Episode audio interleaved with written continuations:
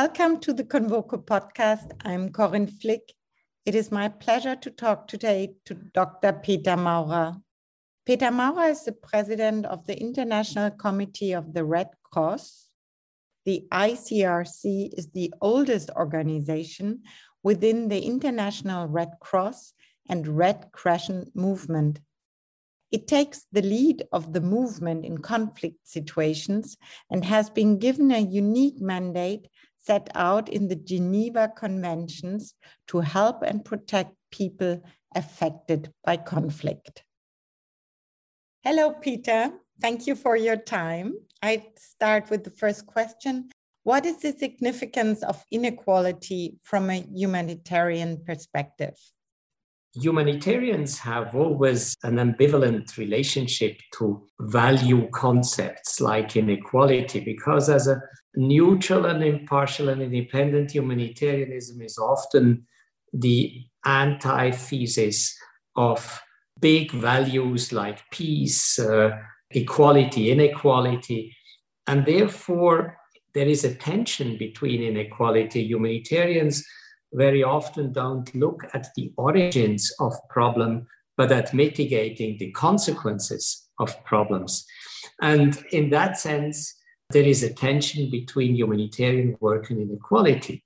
And on the other hand, Corinne, it is a recognition over the last couple of years in particular, and through COVID even more so, that violence and conflict are driven in a, in a very substantive way by inequality.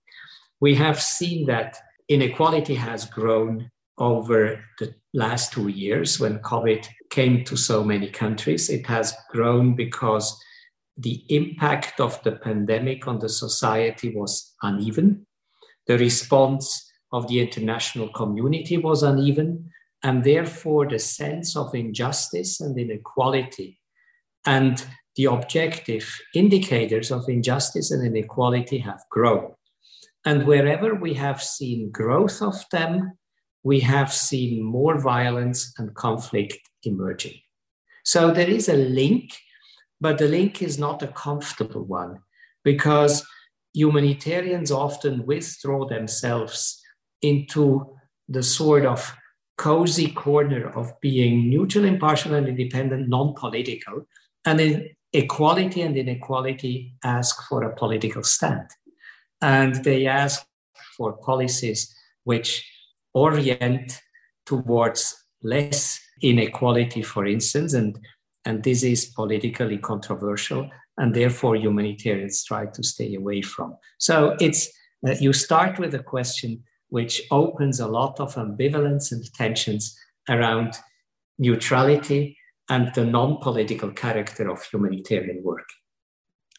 This leads me to my next question How difficult is it today for the ICRC to provide aid, and what are the main challenges? Well, we do have indeed an impression as an organization being around now for 160 years that the last years have been particularly difficult and full of obstacles to access populations, to have populations access services, uh, to have states and belligerents being increasingly reluctant to accept this neutral intermediary, the neutral character of humanitarian aid. And what we have seen as a major trend is what we call the politicization of humanitarian work. Increasingly, the delivery of humanitarian work has been part of political negotiations between belligerents instead of being an accepted principle under which we could work. And this has come in many shapes and forms. It has come in terms of open contestation towards humanitarians to let them work. We have seen a, sort of obstacles to access big scale. And sometimes it comes much more subtle. It comes as bureaucratic obstacles, uh, health regulations, which prevent us to deliver medicine because the medicine is not accepted in the respective market. And so you see the bandwidth from bureaucratic to political is big, but overall there is a trend to look at humanitarians not anymore as a legally enshrined and accepted principle of action, but rather trying to politicize the delivery of aid or of other services to the adversary as being conditional to negotiations. I'm always surprised in my conversation with belligerents around the world how much when I come, they want to negotiate with me, while I bring the Geneva Conventions with an obligation of belligerents to let us work. There is obviously a tension, and the trend has not been a favorable one over the last couple of years. Neutrality is a fundamental principle of the Red Cross. How demanding is the principle when working with actors, for example, such as Taliban?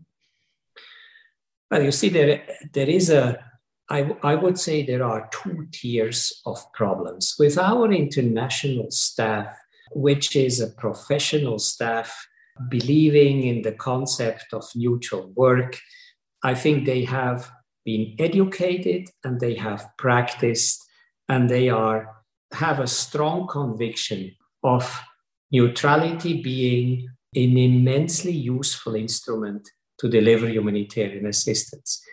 If we are able to operate, and we are able to operate despite all the obstacles that we have discussed just beforehand, we are able to operate in many places. So, neutrality is the best you have. And if you have an interest to operate, you, you can overcome the sort of personal and political feelings that you have towards the one or the other side in a conflict in which you operate. But of course, people are also individuals. They are not only professionals in an organization, they have feelings, they have sentiments. What I find particularly difficult sometimes is for our local staff because there very often our local collaborators in a conflict they have relatives friends family who have been killed by the respective belligerents and to expect from them that in the morning they come to work for ICRC and they are neutral is sort of a big civilization effort and a big professional effort over personal feelings. How are conflicts across the world changing? Are we seeing more fragmentation among conflicting groups? Definitely, we do. We have seen the number of conflicts with only two sides rapidly diminishing, while the number of conflicts in the world in which ICRC is working with 10 or more parties to conflict are exploding. If I look at our largest operations worldwide today, a figure gives you a sense of what I'm talking about. Last year, in the 40 biggest areas of intervention of ICRC, we counted more than 600 non state armed groups. And that's an increasing number compared to two years ago, four years ago, six years ago, 10 years ago.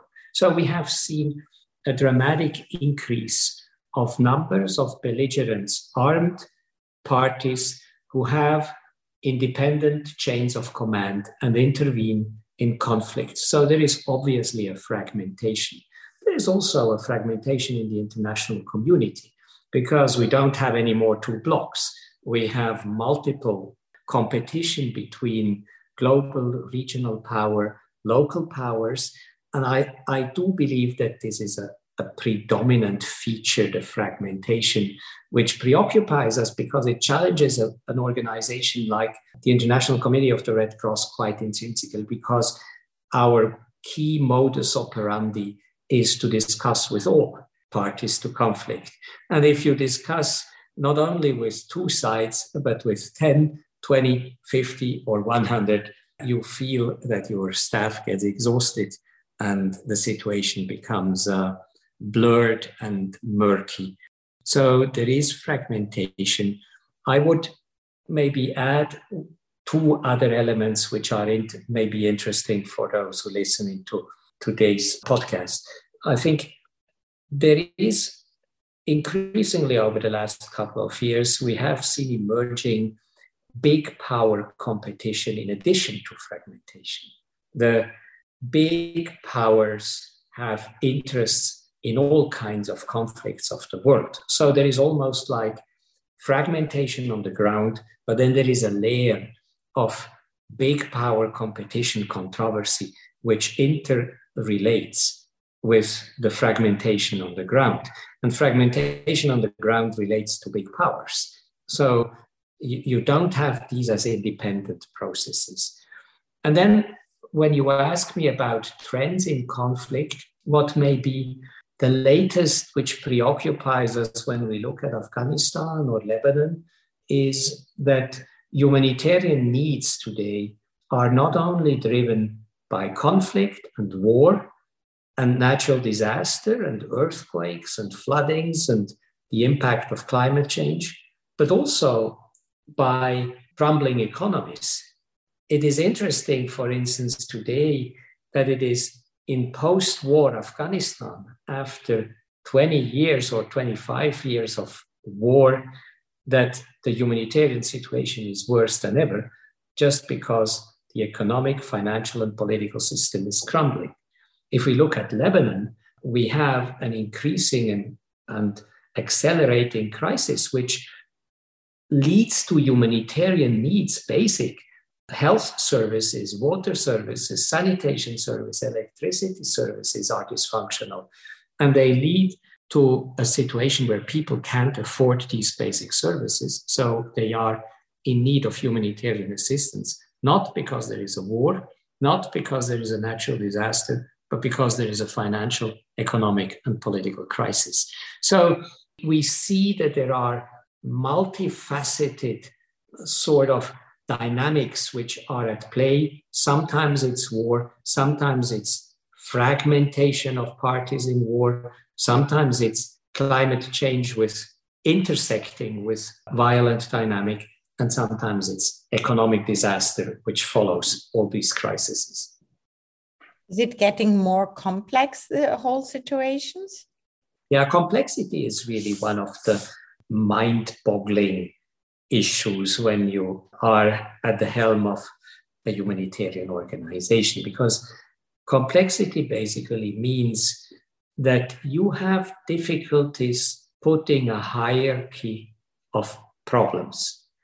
On the ground with people, you can still maybe assess needs which give you a sense is it hunger, shelter, health, or water, or just the behavior of belligerent, uh, which is the key important issue that you have to focus on. But when you look at the complexities indeed, then it is more difficult to say, should we work on more resilient communities or on more short-term aid? Or would it better would it be better with the money you have to vaccinate people in order to minimize the impact of the pandemic? Or would it be more important to vaccinate their cattle in order to prevent that the richness or the income they have is preserved and illness doesn't come to the herds of the farmers? So there is a complexity which indeed today is difficult to manage. Do you need to change some of the principles the Red Cross is working according to? I think the basic principles are still fine. But of course, the solutions need to adapt.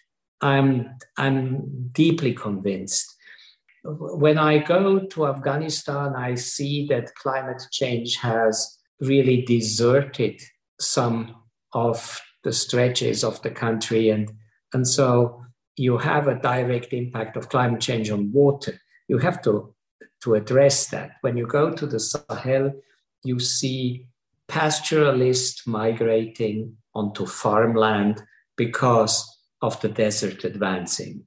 So you need to find new types of crops which allow agriculturalists to survive in more arid environment. If you see floodings at the same time suddenly in arid countries, you need to find different responses. So I'm deeply convinced that we are, because of the complexity that we have been discussing, we are in a situation in which humanitarian work needs to constantly adapt, to be alerted to what is the problems, what are the problems of populations, to listen carefully to what it is and to be flexible, fast, and adaptable to deliver those services which are relevant. Talking about Europe, what are the main areas of concern in Europe and what is your biggest fear? As you can imagine, uh, we are concerned about every sort of conflictual tension point in Europe that may develop or has in the past developed into armed violence. We are concerned about the situation in Ukraine. We are concerned about other violent events. We are concerned about the remnants of previous wars. We have still thousands of missing people in the Balkans, we in in Georgia and Central Asia. So we from previous wars. So there is a, a surprising amount of instability and remnants of previous wars, which makes the situation unstable. And then, of course, we are concerned about so many people dying at the borders of Europe. It's uh, in humanitarian terms and, and ethically an unacceptable situation that thousands drown in the Mediterranean and in other seas around Europe. It's a big issue. So, population movement, migration, and its managements and its control and finding the right balance between what needs to be safe pathways for those fleeing worse situations and an acceptable number of people being able to be accommodated. These are important dilemmas. We see it in the political fabric of Europe. And I'm deeply convinced that there are better solutions for people the ones that we have at the present moment because we can't accept that it's just normal that thousands of people drown in the Mediterranean. So we have to find at the same time principled but also pragmatic situation uh, uh, solutions to, to address some of these issues. And then I would mention a third area, which is sometimes a little bit of concern to me. It's really the credibility of Europe as a global actor. Let's face it, when we talk to people outside Europe, we have seen a lot of skepticism, criticism, also frustration about Europe and its stand in the world. And what preoccupies a lot of people who look at Europe from outside, and we we know because we talk a lot to those people because they are part of the, our work fabric uh, in the context in which we work. Then it's that Europe is perceived as very often as expressing themselves in double standards, preaching a lot of principles, but not really following these principles for themselves there is a, a lot of resentment sometimes in the sort of economic strength of Europe and, and fortress Europe approach that we see. I find it interesting by myself being a personally a convinced European, even if I come from Switzerland, to see how much resentment I encounter for Europe, for the European Union, for something which I grew up and have appreciated always as a project for peace on the continent. I think there is a point here in also some critical in introspection into how Europe wants to portray itself in the world, what they want to be as an example. When global issues of humanity are at stake, Europe and the European Union are the strongest supporter of that. And the, and the unity in Europe is, is absolutely essential to have a strong voice worldwide. The European Union is the strongest donor to all the global humanitarian organizations, including the Red Cross. The European Union has basically incorporated the values of the Geneva Conventions into European policy. It has sort of made it Europeans' policy to be at the forefront and an advocate of humanitarianism worldwide. And so, strength, the strength in Europe and of the European Union is something we have a keen interest as a humanitarian organization. It's obvious. How can we rebuild better in countries affected by war and disaster? Should the private sector take a bigger role? I'm deeply convinced that it, it needs both private and public engagement in particularly fragile contexts. What I have learned over the last couple of years is that the private sector can't be asked to go to the most fragile contexts alone.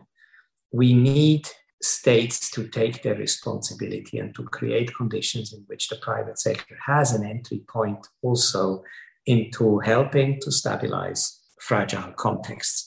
And in that sense, what maybe one of the lessons learned for me has been how important it is that the private sector, with the knowledge of the private sector, also supports private sector in fragile contexts and helps to design pathways towards more independent lives.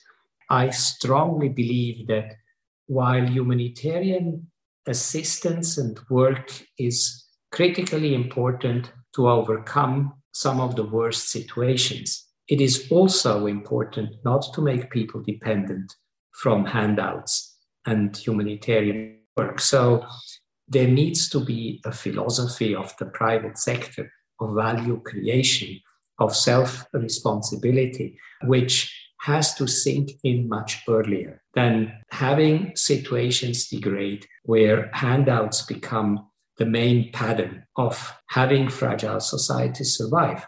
I think we have learned there is no interest that we repeat Afghanistan, a country which for 20 years, it, more than 75% of its national income has been aid driven from outside.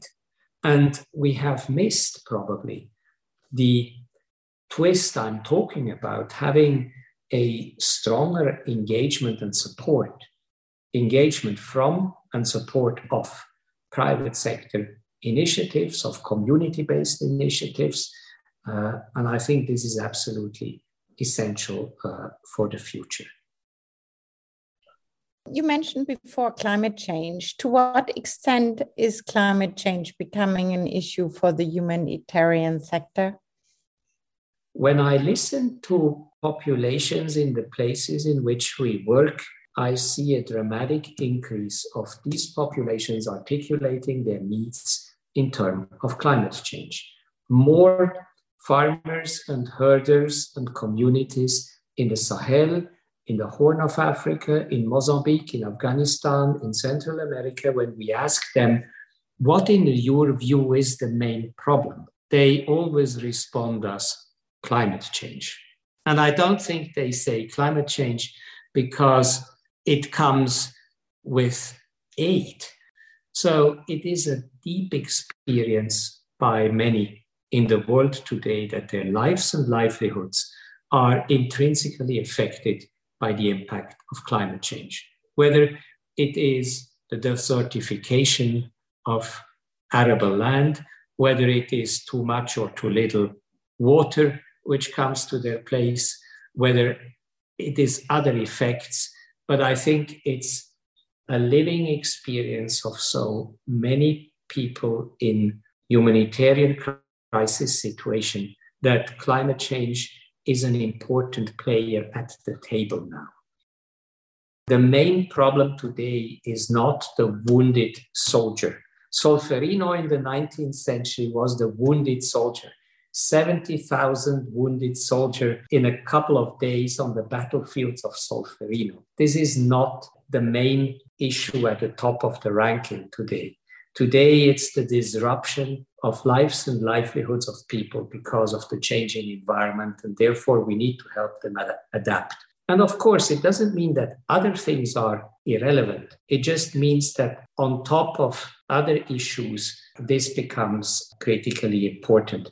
Sometimes I mention as an example my visit to Mozambique, which was so kind of mind boggling to see that half of the medical infrastructures in Mozambique, in northern Mozambique, where I visited, have been destroyed.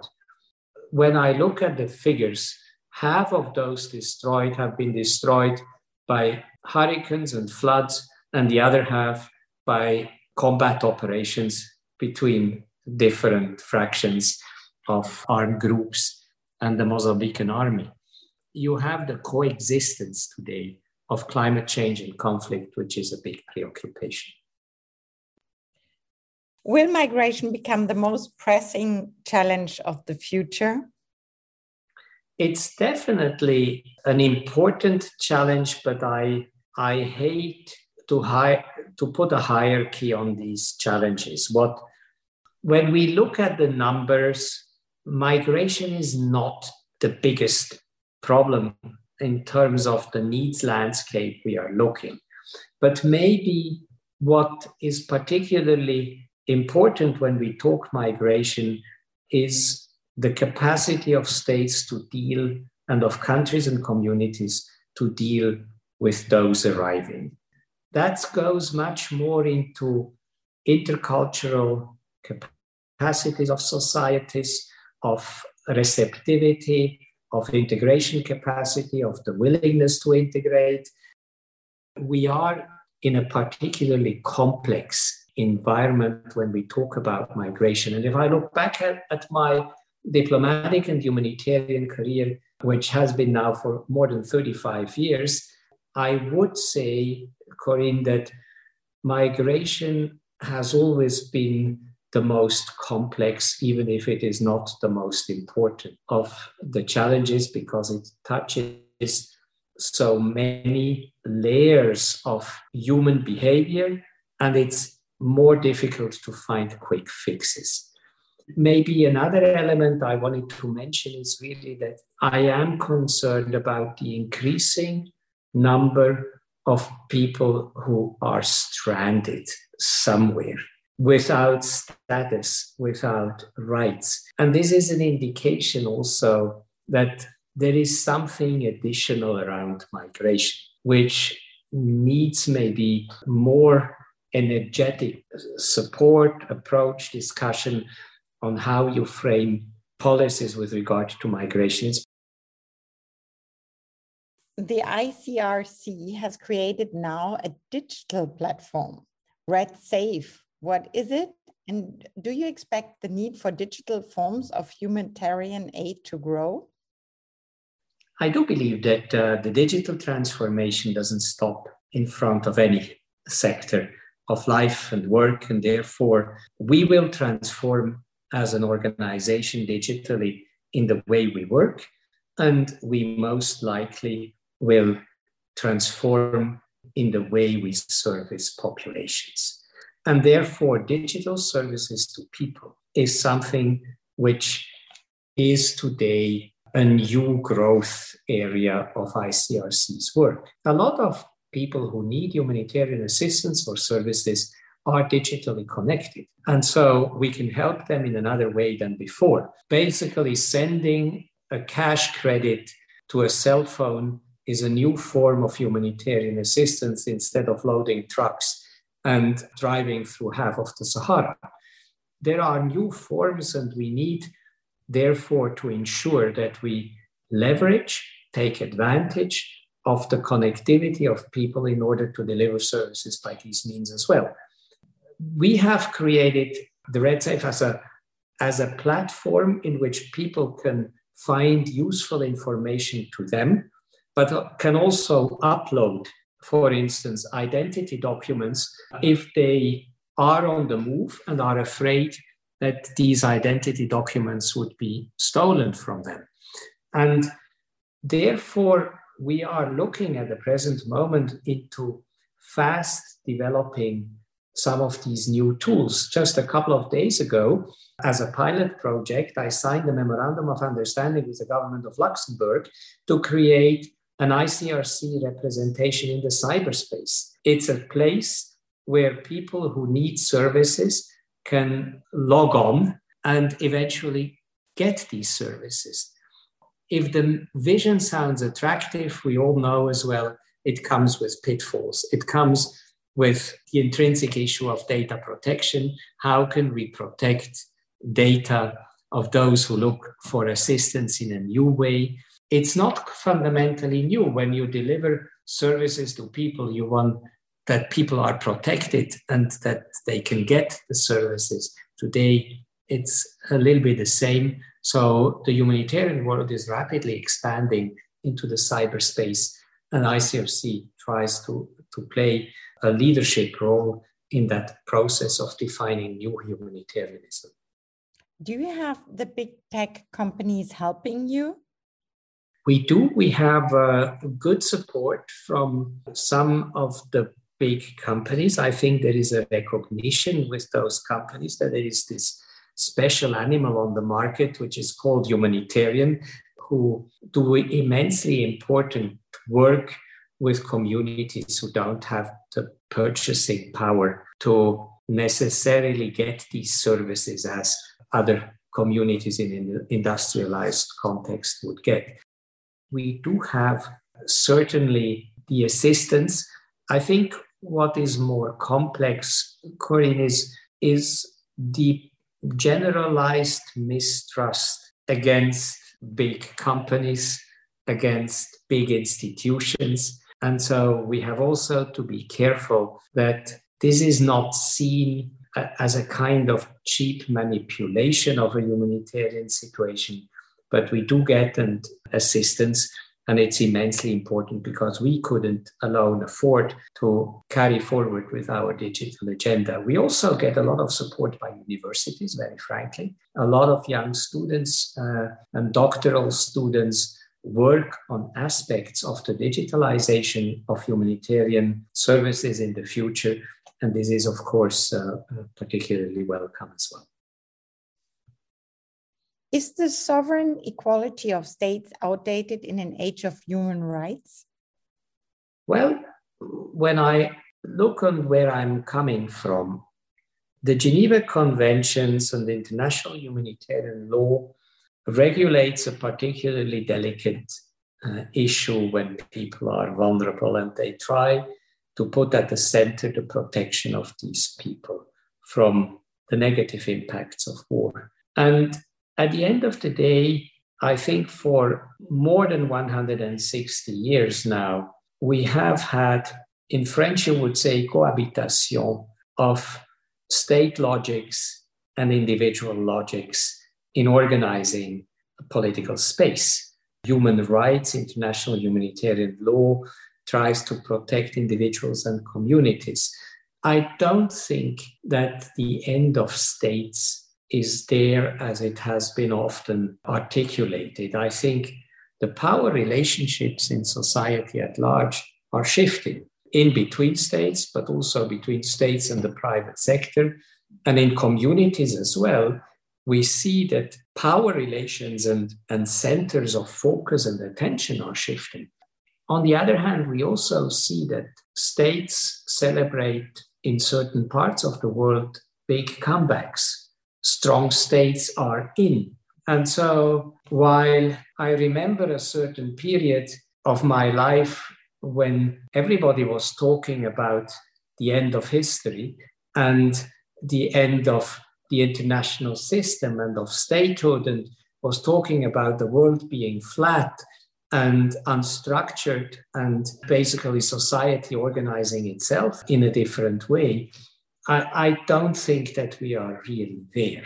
Just looking at the newspaper of the day, tells you that states are still major organizers of public life, of political attention, and are framing the legal and policy landscape of mankind and, uh, and humankind. And, uh, and, and I think for the time being, I don't see a demise of sovereign state as uh, may have or we would have thought it would be possible earlier on.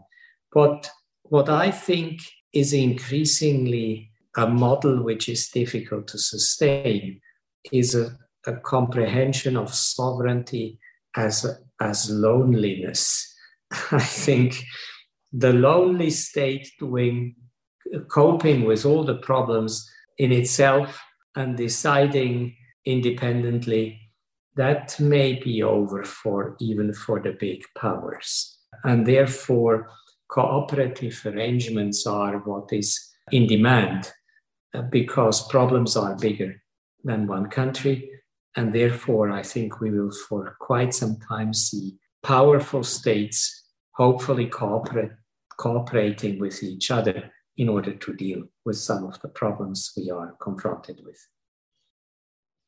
What will the world look like in five years' time? What do you think? Well, that, it's a million dollar question, Corinne.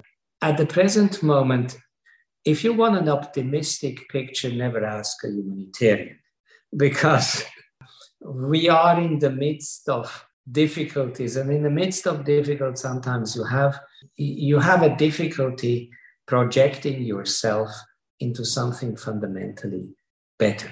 And if you have been 160 years in the business of responding to war conflict and violence you have difficulties imagining that in 5 years time you will be obsolete and there will be no war and no violence.